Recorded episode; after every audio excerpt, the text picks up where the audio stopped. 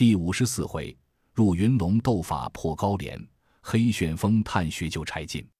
诗曰：“奉辞伐最好天兵，主将须将正道行。自谓魔君能破敌，岂知正法更专精。行人柴进还存命，无得高廉早丧生。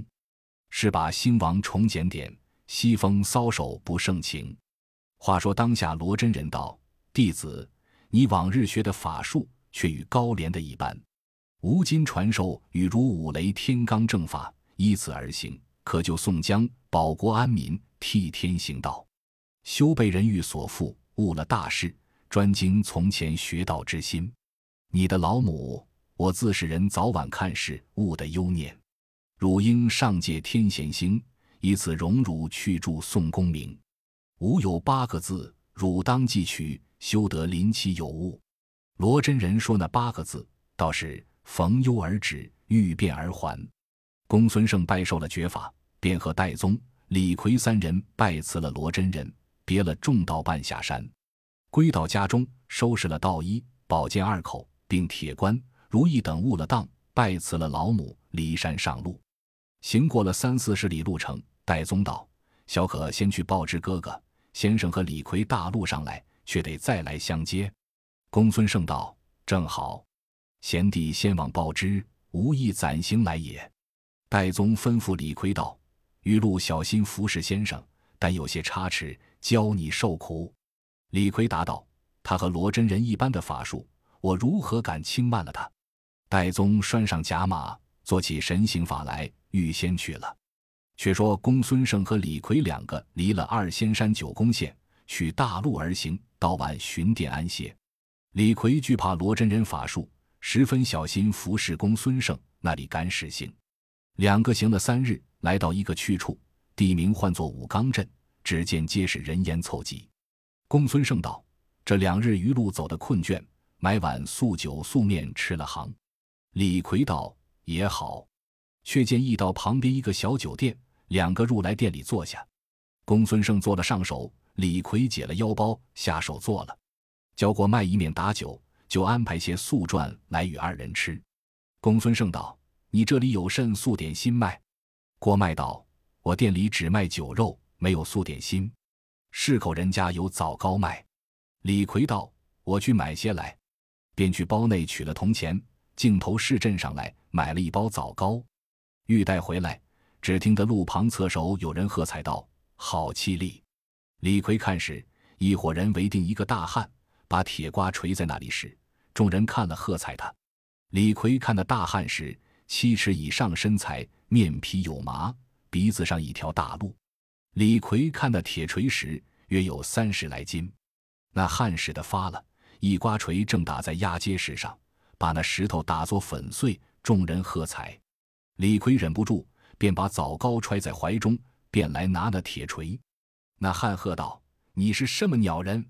敢来拿我的锤，李逵道：“你使的什么鸟好？”教众人喝彩，看了到无眼。你看老爷使一回，叫众人看。那汉道：“我借与你，你若是不动时，且吃我一顿脖子全了去。”李逵接过瓜锤，如弄弹丸一般，使了一回，轻轻放下，面又不红，心头不跳，口内不喘。那汉看了，倒身便拜，说道：“愿求哥哥大名。”李逵道：“你家在那里住？”那汉道：“只在前面便是。”引了李逵到一个所在，见一把锁锁着门。那汉把钥匙开了门，请李逵到里面坐地。李逵看到屋里都是铁针、铁锤、火炉、钱、凿家伙，寻思道：“这人必是个打铁匠人，山寨里正用得着，何不叫他也去入伙？”李逵又道：“汉子，你通个姓名，叫我知道。”那汉道：“小人姓汤，名龙，父亲原是延安府知寨官来，因为打铁上遭际老种经略相公帐前续用。今年父亲在任亡故，小人贪赌，流落在江湖上，因此全在此间打铁度日。入股好使枪棒，唯是自家浑身有麻点，人都叫小人做金钱豹子。敢问哥哥高姓大名？”李逵道。我便是梁山坡好汉黑旋风李逵。唐龙听了，再拜道：“多闻哥哥威名，谁想今日偶然得遇。”李逵道：“你在这里几时得发迹？不如跟我上梁山坡入伙，叫你也做个头领。”汤龙道：“若得哥哥不弃，肯带携兄弟时，愿随边凳，就拜李逵为兄。”有四句诗单提着汤龙好处：“铜筋铁骨身躯健，炉野前锤每用功。”原是延安之寨后，金钱豹子是汤龙。当时李逵认汤龙为弟。汤龙道：“我又无家人伴当，同哥哥去市镇上吃三杯淡酒，表结拜之意。今晚歇一夜，明日早行。”李逵道：“我有个师傅在前面酒店里，等我买枣糕去吃了便行。耽搁不得，只可如今便行。”汤龙道：“如何这般要紧？”李逵道：“你不知宋公明哥哥见今在高唐州借手厮杀，只等我这师傅到来救应。”汤龙道：“这个师傅是谁？”李逵道：“你且休问，快收拾了去。”汤龙急急拴了包裹盘缠银两，带上毡笠儿，挎了口腰刀，提条破刀，弃了家中破房旧屋，粗重家伙，跟了李逵，直到酒店里来见公孙胜。公孙胜埋怨道：“李逵，你如何去了许多时？再来迟些，我一前回去了。”李逵不敢作声回话。引过汤龙拜了公孙胜，备说结义一事。公孙胜见说他是打铁出身，心中也喜。李逵取出枣糕，叫过麦将去整理。三个一同饮了几杯酒，吃了枣糕，算还了酒钱。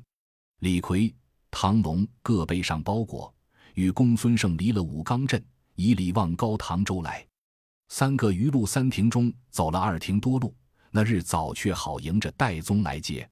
公孙胜见了大喜，连忙问道：“近日巷战如何？”戴宗道：“高廉内司近日箭疮平复，每日领兵来搦战。哥哥坚守不敢出敌，只等先生到来。”公孙胜道：“这个容易。”李逵引着汤龙拜见戴宗，说了背戏，四人一处奔高唐州来。离寨五里远，早有吕方、郭盛引一百余骑军马迎接着。四人都上了马，一同到寨。宋江、吴用等出寨迎接，各施礼罢，摆了接风酒，叙问见阔之情，请入中军帐内。众头领一来坐请。李逵引过汤龙来参见宋江、吴用，并众头领等。讲礼已罢，寨中且作庆贺筵席。次日，中军帐上，宋江、吴用、公孙胜商议破高廉一事。公孙胜道：“主将传令。”且着拔寨都起，看敌军如何，贫道自有去处。当日宋江传令，各寨一起引军起身，直抵高唐州城壕，下寨已定。次日早五更造饭，军人都披挂一甲。宋公明、吴学究、公孙胜三骑马直到军前，摇旗擂鼓，呐喊筛锣，杀到城下来。再说知府高廉在城中箭疮已全。隔夜，小军来报知宋将军马又到，早晨都披挂了一甲，便开了城门，放下吊桥，将引三百神兵，并大小将校出城迎敌。两军渐近，旗鼓相望，各摆开阵势。两阵里花枪驼鼓擂，杂彩绣旗摇。宋江阵门开处，分十骑马来雁翅般摆开在两边。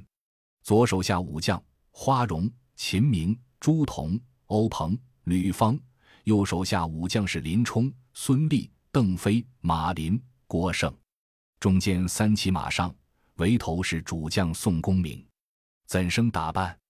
头顶嵌红巾，腰系湿蛮带，锦征袍大红贴背，水银盔彩凤飞檐，抹绿靴斜踏宝凳，黄金甲光动龙鳞，描金随定紫丝边，锦鞍肩稳称桃花马。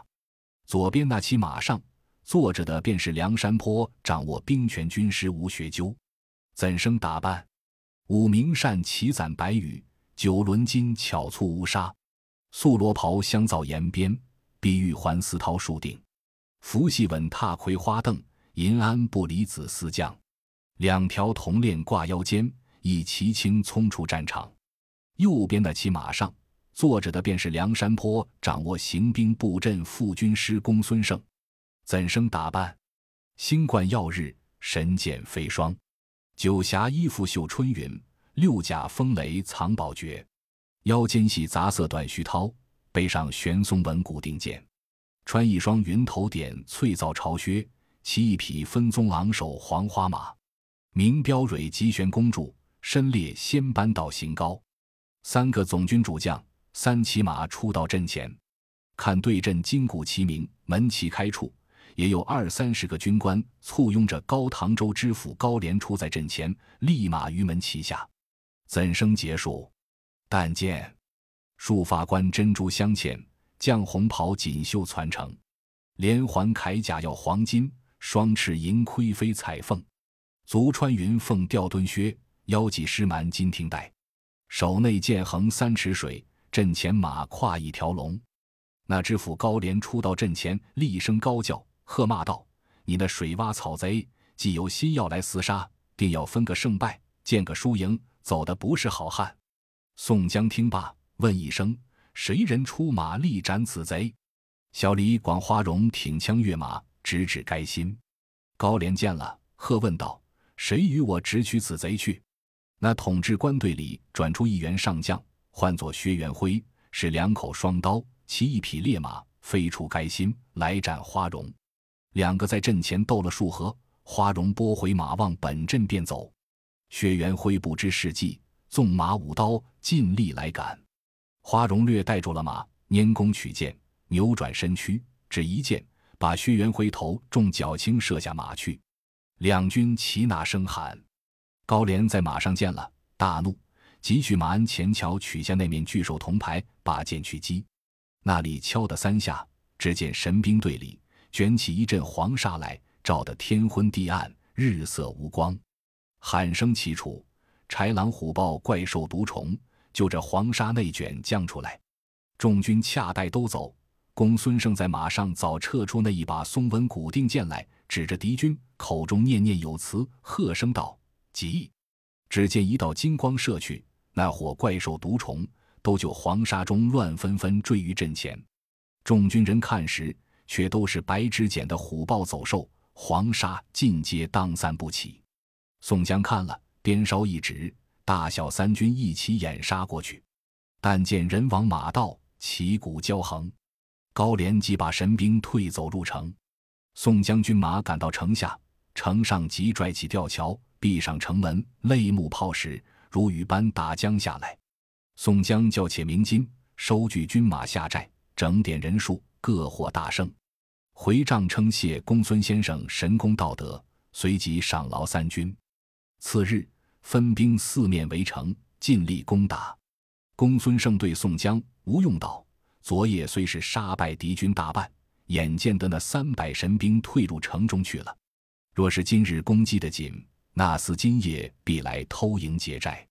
今晚可收军一处，直至夜深，分去四面埋伏。”这里虚扎寨栅，夜间较重，将只听霹雳响，看寨中火起，一齐进兵。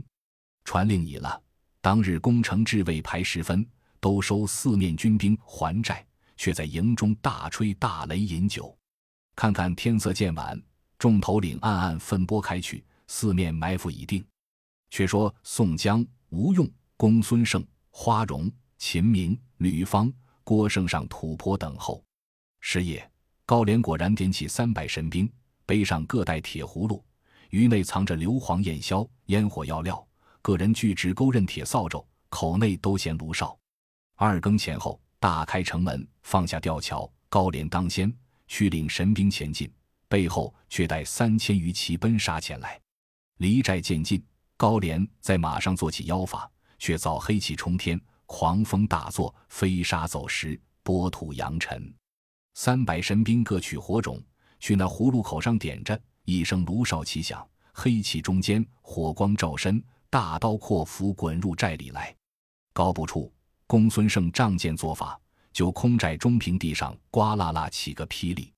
三百神兵急待退步，只见那空寨中火起，光焰乱飞，上下通红，无路可出。四面伏兵齐赶，围定寨栅，黑处偏见。三百神兵不曾走的一个，都被杀在寨里。高廉即引了三十余骑奔走回城。背后一支军马追赶将来，乃是豹子头林冲。看看赶上，急叫的放下吊桥，高廉只带的八九骑入城，其余尽被林冲和人连马生擒活捉了去。高廉进到城中，尽点百姓上城守护。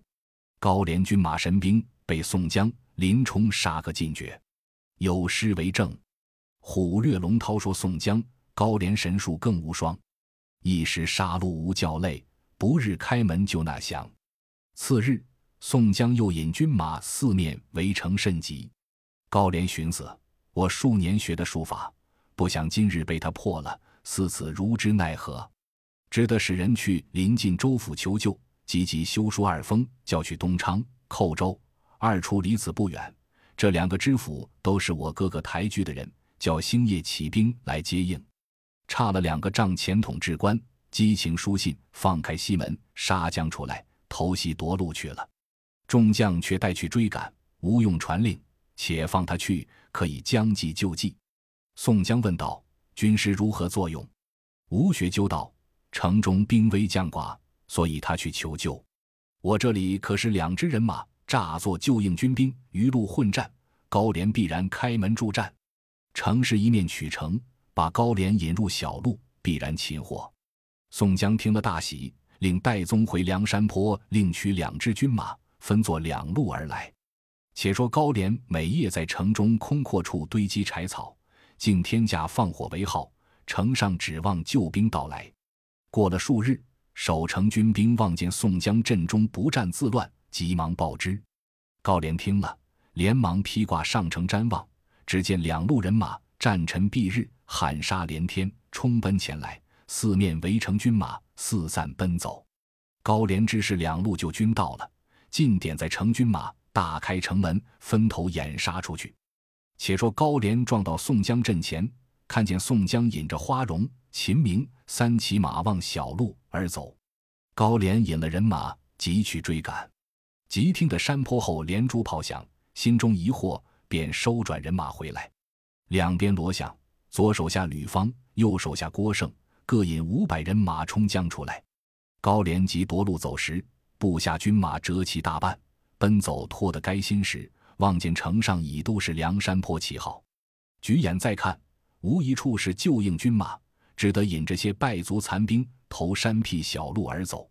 行不到十里之外，山背后撞出一彪人马，当先拥出，并尉迟孙立拦住去路，厉声高叫：“我等你多时，好好下马受缚。”高廉引军便回，背后早有一彪人马截住去路，当先马上却是美髯公朱仝，两头夹攻将来，四面截了去路。高廉便弃了坐下马，便走上山。四下里步军一起赶上山去，高廉慌忙口中念念有词，喝声道：“起！”驾一片黑云，冉冉腾空，直上山顶。只见山坡边转出公孙胜来，见了。便把剑在马上望空作用，口中也念念有词，喝声道：“急！”将剑望空一指，只见高廉从云中倒撞下来，侧手抢过插翅虎雷横，一泼刀把高廉挥作两段。可怜半世英雄汉，化作南柯梦里人。有诗为证：“五马诸侯贵匪轻，自将妖术弄魔兵。刀头难敌公孙胜，只是阴灵一命轻。”且说雷横提了首级，都下山来，先使人去飞报主帅。宋江已知杀了高廉，收军进高唐州城内，先传下将令，休得伤害百姓。一面出榜安民，秋毫无犯，且去大牢中救出柴大官人来。那时当牢阶级押狱禁子已都走了，只有三五十个罪囚，尽数开了枷锁释放。蜀中只不见柴大官人一个。宋江心中忧闷，寻到一处监房内，却兼着柴皇城一家老小；又一座牢内，兼着沧州提捉到柴进一家老小，同监在彼。为是连日厮杀，未曾取问发落，只是没寻柴大官人处。吴学究交换及高唐州押狱禁子跟问时，树内有一个禀道：小人是当牢阶级令人，前日蒙知府高廉所委，专依牢固坚守柴进。不得有失，又吩咐道：“但有凶疾，你可便下手。三日之前，知府高廉要取柴进出来施行。小人唯见本人是个好男子，不忍下手，只推到本人病至八分，不必下手。后又催病得紧，小人回称柴进已死。因是连日厮杀，知府不闲，却差人下来看事。小人恐见罪责，昨日引柴进去后面枯井边开了枷锁，推放里面躲避，如今不知存亡。宋江听了，慌忙着令人引入，直到后牢枯井边望时。见里面黑洞洞地，不知多少深浅。上面叫时，那得人应，把锁子放下去探时，约有八九丈深。宋江道：“柴大官人眼见的多是没了。”宋江垂泪。吴学究道：“主帅且休烦恼，谁人敢下去探看一遭，便见有无。”说犹未了，转过黑旋风李逵来，大叫道：“等我下去！”宋江道：“正好。”当初也是你送了他，今日正一报本。李逵笑道：“我下去不怕，你们莫要割断了绳索。”吴学究道：“你却也忒奸猾，且取一个大篾罗，把锁子抓了，接长锁头，扎起一个架子，把锁抓在上面。”李逵脱得赤条条的，手拿两把板斧，坐在箩里，却放下井里去，锁上附两个铜铃，渐渐放到底下。李逵却从箩里爬将出来，去井底下摸时，摸着一堆，却是骸骨。李逵道：“爷娘，甚鸟东西在这里？”又去这边摸时，底下湿漉漉的，没下脚处。李逵把双斧拔放箩里，两手去摸底下，四边却宽。一摸摸着一个人，做一堆儿蹲在水坑里。李逵叫一声：“柴大官人！”那里见动，把手去摸时。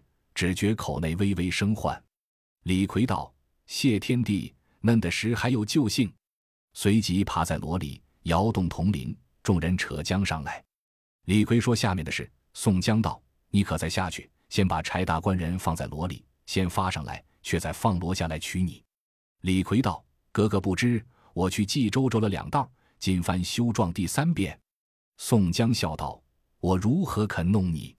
你快下去。”李逵只得在坐箩里，又下井去。到的底下，李逵爬将出箩去，却把柴大官人抱在箩里，摇动锁上铜铃。上面听的早扯起来到上面，众人看了大喜。宋江见柴进头破额裂，两腿皮肉打烂，眼目略开右臂。宋江心中甚是凄惨，叫请医师调治。李逵却在井底下发喊大叫。宋江听的。急叫把罗放江下去，取他上来。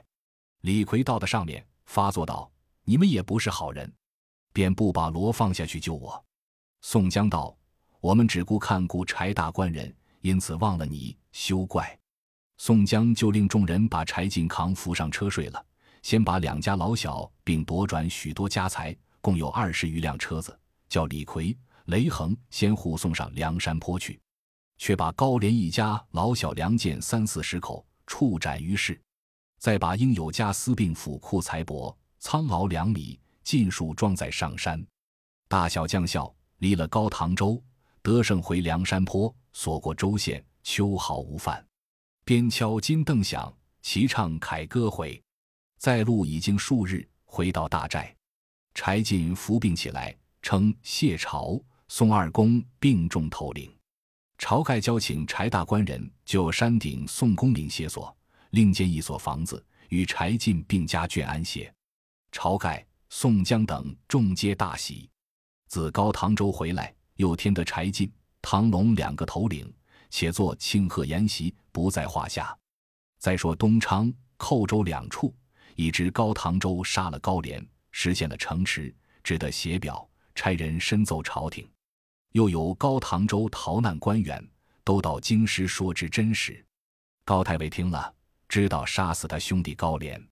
次日五更，在待漏院中，专等景阳钟响，百官各具公服，直临丹池伺候朝见。道君皇帝设朝，正是：鸡鸣子，莫属光寒；莺啭黄州春色阑。金阙小钟开万户，玉阶仙帐列千官。花迎见佩星出落，柳拂惊歧露未干。独有凤凰池上客，阳春一曲贺皆难。当日五更三点，道君皇帝升殿，靖边三下响，文武两班齐。天子驾坐，殿头观贺道：“有事出班启奏，无事卷帘退朝。”高太尉出班奏曰：“今有济州梁山坡贼守晁盖、宋江，累造大恶，打劫城池，强掳苍鳌，聚集凶徒恶党。建在济州杀害官军，闹了江州，无为军。今又将高唐州官民杀戮一空，苍鳌哭葬，尽被掳去。此事心腹大患。”若不早行诛戮剿除，他日养成贼势，甚于北边强虏敌国。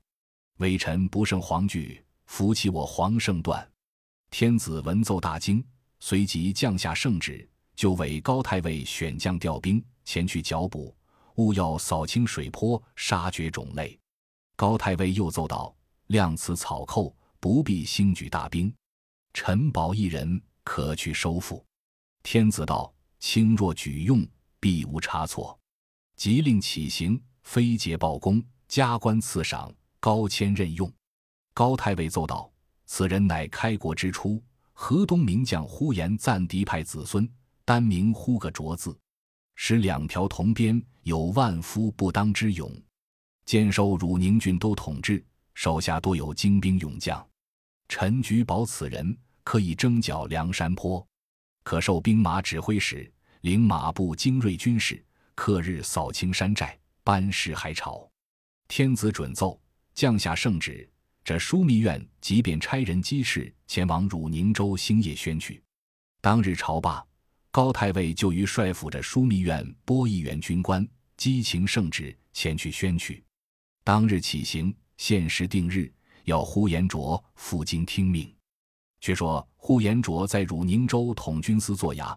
听得门人报道，有圣旨特来宣取将军赴京，有委用的事。呼延灼与本州官员出郭营接到统军司，开都已罢，设宴管待使臣。伙计收拾了头盔一甲、鞍马器械，带引三四十从人，一同使命，离了汝宁州，星夜赴京。余路无话，早到京师城内殿司府前下马，来见高太尉。当日，高俅正在殿帅府做衙，门吏报道：汝宁州宣道呼延灼见在门外。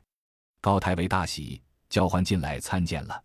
看那呼延灼仪表非俗，正是开国功臣后裔，先朝良将玄孙，家传鞭法最通神，英武贯精战阵，仗剑能探虎穴，弯弓解射雕群。将军出师定乾坤，呼延灼威名大振。当下高太尉问位已毕，予了赏赐。次日早朝，引见道君皇帝。徽宗天子看了呼延灼仪表飞速，喜动天颜，就赐踢雪乌骓一匹。那马浑身墨定似黑，四体雪链架白，因此名为踢雪乌骓马，日行千里。圣旨赐予呼延灼其坐。呼延灼就谢恩已罢，随告太尉再到殿帅府。商议起军剿捕梁山坡一事，呼延灼禀赋恩相：小人观探梁山坡兵多将广，武艺高强，不可轻敌小觑。小人启保二将为先锋，同提军马到彼，必获大功。若是误举，甘当重罪。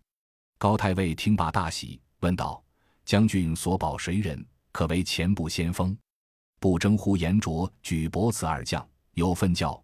丸子成众天羽翼，梁山坡大破官军，且叫公明为上林烟阁，身体先登聚一厅。毕竟呼延灼对高太尉保出谁来？且听下回分解。